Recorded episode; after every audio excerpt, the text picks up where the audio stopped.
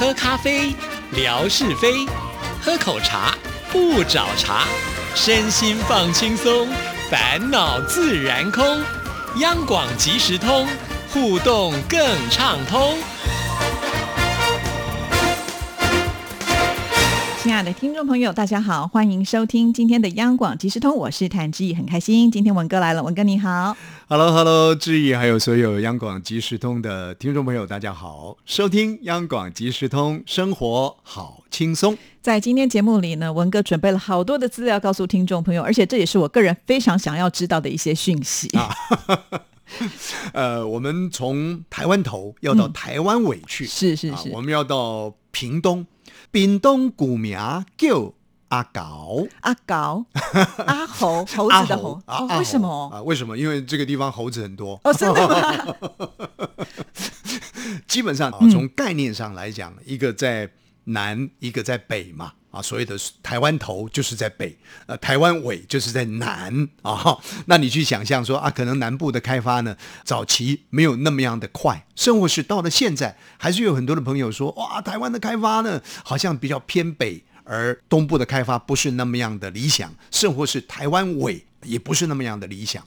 所以在那样的一个状况当中，更不用说在更早的年代里了，那个地方可能是森林茂密 哈，尤其是你看看，沿着这个不管是台湾海峡还是巴士海峡这么长的一个海岸线啊，那所呈现出来的那样的一个原始的风貌，最适合谁去呢？当然不是夏哥。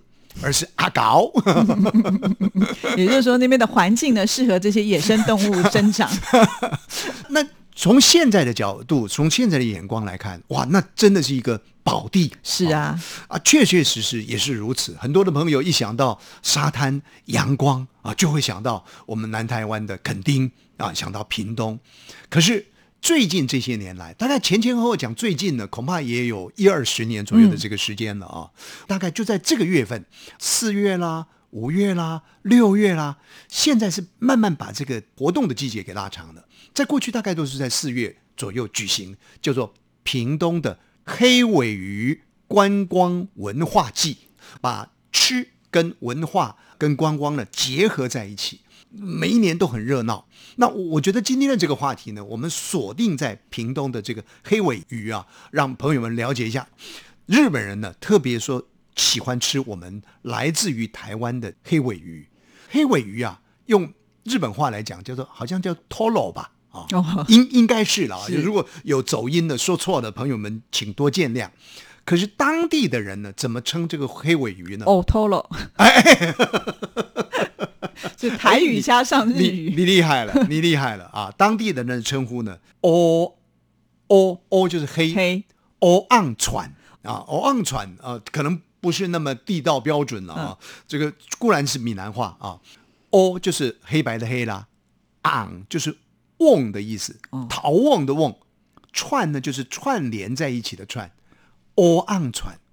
嘿，为什么黑瓮串，因为说黑尾鱼如果捕获之后呢，它那个形体呢，就好像黑瓮一样，它的一个饱食感啊，最重啊可以达到五百公斤。对，啊，每一年只要抓到什么第一尾黑尾鱼的时候，哇，那个新闻就会开始第一报啊。期啊，对对对，然后就好大一只啊，然后就告诉你这只可以卖多少钱啊，那都是天价，听到都吓人的。一片小小片的，听众朋友都吃过这个呃沙西米嗯啊，那黑尾鱼一片小小一片哦，在过去啊，这个可能五六年前、七八年前的价格都要到达新台币三百块钱。哇，一小片哦，折合人民币大概是大概七八十块左右。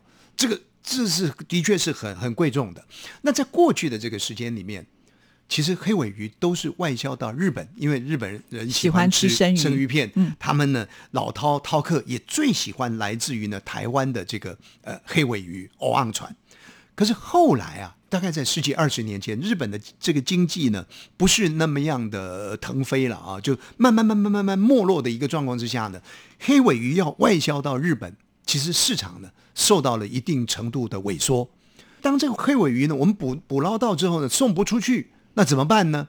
啊、当时啊，这个屏东县的一些地方的呃这些这些主管啊、县长啊等等的，他们就想出一个办法来说：好，那我们自己来内销，我们来开发一个叫做黑尾鱼文化观光季啊。一方面呢，我们来评比谁在这样的一个季节里面最先打捞到第一批的啊第一条的这个黑尾鱼。那么二方面，从黑尾鱼的这种文化观光剧呢，延伸出去很多相对性的一些文化的产业啦，或者是经济产业啦，能够把它连接出来。啊，所以呢，这个活动呢，又就一直办，一直办。大概在二零零一年的时候开始建构的所谓的屏东的黑尾鱼文化观光季，一直办到现在呢，大概有二十年，二十年左右的时间。哦那这二十年左右，它已经不是单纯的啊一般的这个黑尾鱼好吃就结束了。现在你看演唱会啦，啊什么一些呃农业经贸的活动啦，通通都集合在一起。如果没记错的话呢，在五月初的时候，呃，还有那个应该是九一一吧。啊，还有一个呃，S H E 里面的一个一个很会搞笑的一个 Ella 哎 A 啦，呃，他也 也会去参与这个沙滩的演唱会啊，就说这整个文化观光季呢，它已经是拉得很大很开了。那我想在这里呢，也跟听众朋友来介绍一下，其实屏东的这个海岸线呢，它是一个狭长型啊，但是它是很很渺远的、很长的，大概延长开来呢，有一百二十公里左右。所以屏东的人呢、基本上来讲呢，以这个大海，以巴士海峡啦，以台湾海峡啦，作为它的一个渔场啊，那么靠打鱼为生啊，那所以呢，呃，连接起来这些海口人呢、所延伸出来的一些，不管是宗教的信仰啦，啊，或者是呢其他延伸出来的一些艺术文化呢，其实也很有意思啊。在这里呢，有一个讯息也提供给每一位收音机旁的听众朋友，这些跟大海搏斗的人呢，他们感受到这个大海的深不可测，回到陆地上来之后呢，一定要有一个虔诚的寄托，有一个信仰的连接。那有人就说呢，这个屏东黑尾鱼最有名的故乡叫做东港。嗯，啊，我不晓得志毅记不记得有一有一首歌啊，这个廖俊唱的《当港软情》，东港恋情。你要不要唱一下我真的没有印象。当港恋情唔通放袂记，东港的恋情不能忘要记忘记。啊。嗯！嗯嗯嗯嗯嗯嗯嗯，我我歌词呢也是模糊了。啊，就是就是有有一首歌呢就在歌颂这个东港的，嗯。啊，那很多的人呢捕完鱼回到岸上来啊，一年的渔获量呢，有人说在十几二十年前呢就可以达到三十亿的哇。台币。这个是 台湾最大的一个，或者是居其次的这个渔港的港口。那这些人回到岸上来，到了东港之后呢，就要有宗教信仰。您知道吗？光是东港这样的一个小地方呢，就有多少座庙宇？多少？有六十几座的庙宇。哇，哦，一个一个小市镇啊，就有 六十几座的一个庙宇啊，所以朋友们，你可以想象啊，大家的那种精神寄托是有多么的重要，而且还特别跟朋友们一提的是，在东港有一个非常有名的，呃，这个宫呢叫做东龙宫，东西南北的东，龙呢是兴隆的隆。这个东龙宫啊，听说建庙的历史，你看从先民渡海从大陆到台湾来，有三四百年的历史。那个这个东龙宫建庙大概有三百年左右的，庙史。历史很久了。对，但是很特别的是，这个东龙宫啊，每三年就有一次的王传祭典。哎，是三年才一次啊，哎这么难三年一得。颗啊，呃，对对啊，当然了，这每年就不稀奇了。三年一次的王传祭典是，但是还是要跟朋友们介绍一下，这个东龙宫啊，主要奉祀的是王爷。对我哦。上次为了要介绍我们妈祖出巡嗯啊，我就查了一下资料，就在台湾的庙宇当中拜的最多的神是土地公，因为就是每个地方都会土地公。当时我在想妈祖应该第二名，结果不是哎、王爷。是啊。哇，所以，所以有一句话啦，上联大家都会念了，三个小妈咒，嗯。哦，就就结束了。哦，四个鸟翁牙，四月迎王爷，对，哦。这个是上联对下联的啊，哦所以呢，王爷好像被被被忽视了 啊。是第二名还被人家忽视。其实王爷信仰多很合理，为什么？最总统朗朗有机会啊，就是说做总统，每个人都有机会啊。是我我没办法去做总统，但是呢，也许我的异行对于地方的贡献，那羽化登仙了之后呢，人为了怀念他啊，或者是呢遇到了一些灾难呐、或者是什么样的状况啦、那我们也把这些灾难里的人，有些是见义勇为的，有些是不幸受难的，我们也把它化为王爷。哦，啊，所以王爷其实到处都有了。是有一句话讲嘛，说如果没有一些有情有义的年轻人的话，路边哪有有应公啊？就是说有应公啊，其实有应公某一方面呢，也是属于比较乡民式的王爷啦。嗯啊，就是说大家就是有情有义，那些有情有义的，在他不同的人生舞台当中去做展现，相对的也会受到一些人的供奉膜拜。啊，那回到东龙宫来，是东龙宫呢的主神呢是王爷。我们常常看到王爷庙啊，都是嗯池府王爷，那个水池的池啊，有有很多是池府王爷。这个王爷庙的王爷呢姓温，叫做温王爷。那每三年呢，他们会办一次王传祭。那为什么要烧王传？有时候大家觉得说啊，王爷没有错，呃，跟我们之间的一个信仰应该要贴近，那他帮助我们很多的事情。可是有时候也会担心说，这个神鬼之间呐、如果说一个转变的时候呢，可能对于人带来一些不利啊。所以呢，王爷我们要信仰他，要感念他，然后呢，我们要跟他做朋友。做朋友怎么做呢？就是要造一艘王船给他，王爷的船嘛，造一艘王船给他，然后他在这王船呢，把他添载的这个满满的货品之后呢，让他远洋到海上去。嗯啊，那那这样子，大家就是你一方面庇佑我，二方面呢，大家呢这一段时间呢相互不干扰，所以有这样的一个意念在里面。是啊，那那当然还是奉祀这个温王啊，有一个庙宇在那边叫做东龙宫。那每三年办一次这个烧王船、啊，烧王船烧王船，它仪式啊，基本上来讲很简单，一个仪式就是掐醉请水。为什么要请水？王船要启动嘛，一定要水啊。嗯所以应该要先有一个请水的仪式。请来了水之后呢，当然要送王船，把所有的东西呢都添载进去。啊，真的是添载一些食物啦，或者日用啦等等，添载进去很很丰富了啊。然后呢，这艘王船呢就送出港，送出港距离不远的地方呢就开始焚烧，就烧这个王船送给王爷。那一幕啊，这个我想听众朋友您可以从一些影片画面当中去感受，很壮观的。它是最壮观、惊心动魄，在熊熊的烈焰当中，你感受到有一种神秘的那种气氛在里面。因为它都是晚上嘛，哎，对对，对，所以你相对有人讲说呢，看到烧王船呢、人呢、会变得比较谦卑，比较自己呢不会那么样自大了啊、你知道吗？一艘王船的造价大概要台币一两百万左右，哦这么贵啊 哦，就一两百万就那样烧掉，而且呢还要请来这个造工啊啊，是坐船的船匠呢。大概也要一二十位左右的这些是这些船匠呢，来对来造船。所以呢，每一年大概在十一月左右，东龙宫的这个烧王船的这个祭典活动呢，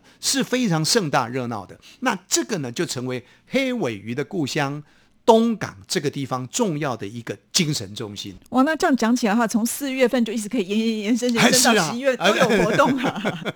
你你如果朋友们呢，在中国大陆有兴趣的话，你可以 Google 进去，我相信呃应该很方便到屏东的东港的东龙宫啊，你就可以看到他们一系列的活动，包含刚刚我谈到说，ERA 可能五月初呢会去在那里做演唱会，因为他是屏东人嘛，啊啊，回到哦自己的家乡，哦这个对，这个这个就是你的专科了，这个我就不是 那么样的清楚啊。是那您您知道吗？屏东啊，在东港这个地方呢，所以有三宝。嗯刚刚那一一宝一定是黑瓮串嘛，啊欧昂啊串嘛，哦，黑瓮串。另外呢，我们讲樱花虾，樱花虾也是来自于屏东，来自于东港的。